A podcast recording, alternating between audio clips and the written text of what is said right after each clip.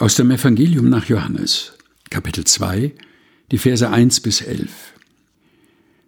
Und am dritten Tage war eine Hochzeit zu Kana in Galiläa, und die Mutter Jesu war da. Jesus aber und seine Jünger waren auch zur Hochzeit geladen.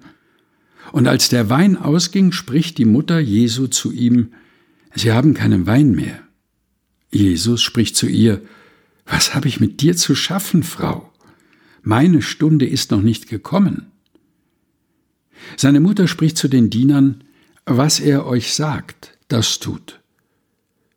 Es standen aber dort sechs steinerne Wasserkrüge für die Reinigung nach jüdischer Sitte, und in jeden gingen zwei oder drei Maß. Jesus spricht zu ihnen, füllt die Wasserkrüge mit Wasser. Und sie füllten sie bis oben an. Und er spricht zu ihnen, schöpft nun und bringt's dem Speisemeister und sie brachten's ihm. Als aber der Speisemeister den Wein kostete, der Wasser gewesen war und nicht wusste, woher er kam, die Diener aber wussten's, die das Wasser geschöpft hatten, ruft der Speisemeister den Bräutigam und spricht zu ihm, Jedermann gibt zuerst den guten Wein und, wenn sie trunken sind, den geringeren.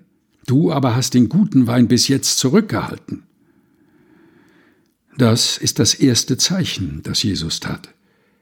Es geschah zu Kana in Galiläa, und er offenbarte seine Herrlichkeit. Und seine Jünger glaubten an ihn.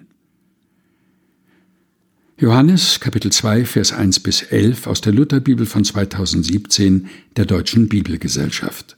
Gelesen von Helga Heinold.